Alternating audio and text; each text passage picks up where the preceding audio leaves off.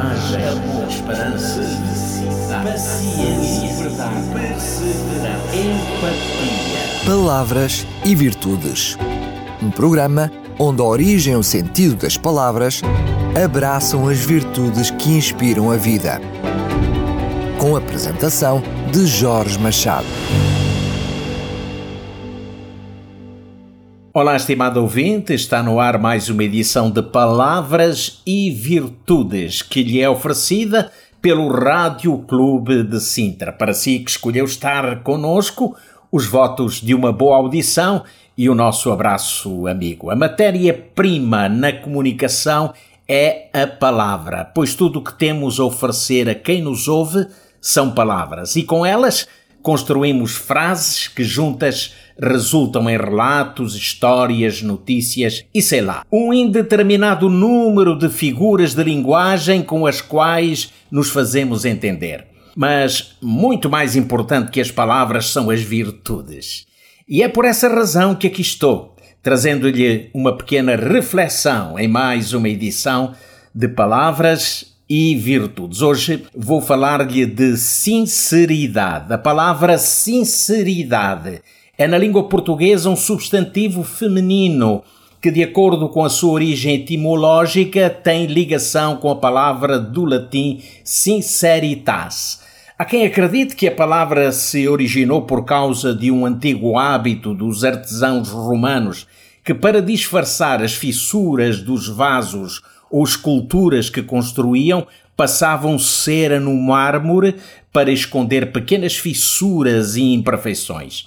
Há quem afirme que o Senado romano teria decretado então que toda a obra artesanal deveria ser entregue sincera, ou seja, sem cera. Diz-se que a partir de então o termo teria adquirido o significado de sem fraude e posteriormente sincero. Tudo nos conduz para a ideia do princípio da verdade real, ou seja, de que algo para ser real é já por si verdadeiro. Estamos a falar de autenticidade, que surge no contexto etimológico como a virtude daquele que é sincero, porque possui um coração verdadeiro. Para entender de facto a importância da sinceridade, eh, imagine uma pessoa que reluta em ser sincera por medo de não ser aceita ou para não decepcionar alguém. Ao agir assim, ela acabará por concordar com situações que não lhe agradam e tomar decisões que, no fundo, contrariam a sua consciência ou até a sua vontade.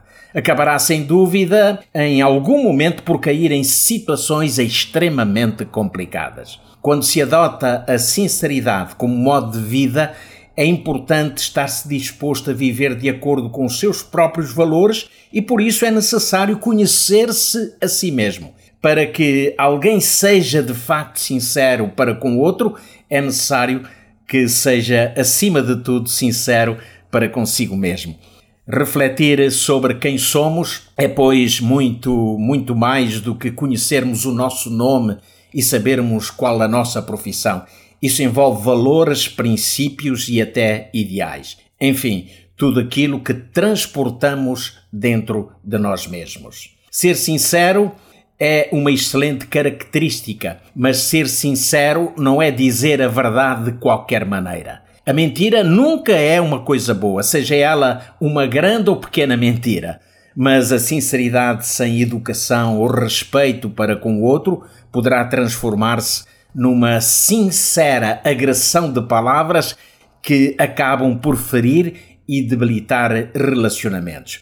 Por isso, na hora de falar a verdade ou ser sincero, são necessários o bom senso e o respeito. Como em todos os casos anteriores, quando falamos de virtudes, Jesus Cristo surge sempre como o maior exemplo a ser seguido. Foram muitas as vezes que Jesus usou a expressão em verdade em verdade vos digo. A seu respeito, já o apóstolo Pedro escrevia em sua primeira epístola que Jesus, ou que em Jesus não se achou engano na sua boca. Um verdadeiro exemplo do que é sinceridade podemos encontrar no episódio que a Bíblia relata quando descreve o encontro de Jesus Cristo com Natanael. Ao, ao avistar Natanael, Jesus o elogia dizendo: Eis um homem em quem não há engano, um verdadeiro israelita. Mas eh, porque Jesus o elogia? Jesus o elogia porque era sincero e porque reconhecia também a sinceridade no coração e na vida de Natanael. Um pouco antes de Jesus se ter encontrado com Natanael, Filipe foi dizer a uh, este Natanael que havia encontrado o Messias, aquele do qual Moisés descrevera como sendo Jesus de Nazaré, o filho de José. E ele, Natanael, com toda a sua sinceridade, questionou: De Nazaré poderá vir alguma coisa boa? E Filipe logo desafiou: Anda, vem comigo e vê. Este episódio mostra-nos como precisamos de pessoas sinceras e autênticas.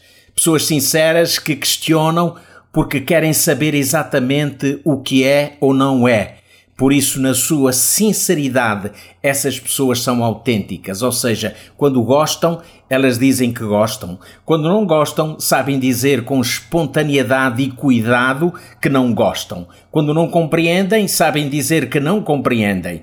E quando não estão de acordo, também sabem dizer que não concordam. Não estamos a dizer que ser sincero é sinônimo daquele que tudo critica, que tudo reprova, pois quem é sincero fala do que pensa, mas pensa para falar. Geralmente as pessoas sinceras uh, falam apenas o necessário com inteligente reflexão.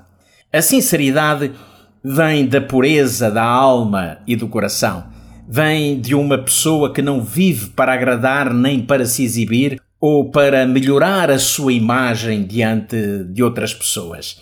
A sinceridade vem de uma alma autêntica e verdadeira, que também é capaz de reconhecer os seus próprios erros, os seus defeitos, os seus limites, enfim, as suas dificuldades. Sobre aquilo que Deus verdadeiramente aprecia no homem, o autor do livro de Salmos dizia: Certamente tu, Senhor, amas a verdade no íntimo.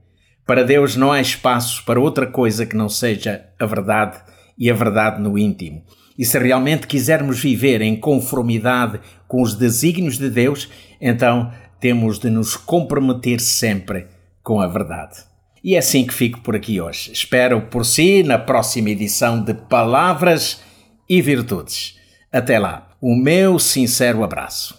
Coragem, esperança, paciência, Palavras e Virtudes. Um programa onde a origem e o sentido das palavras abraçam as virtudes que inspiram a vida. Com a apresentação de Jorge Machado.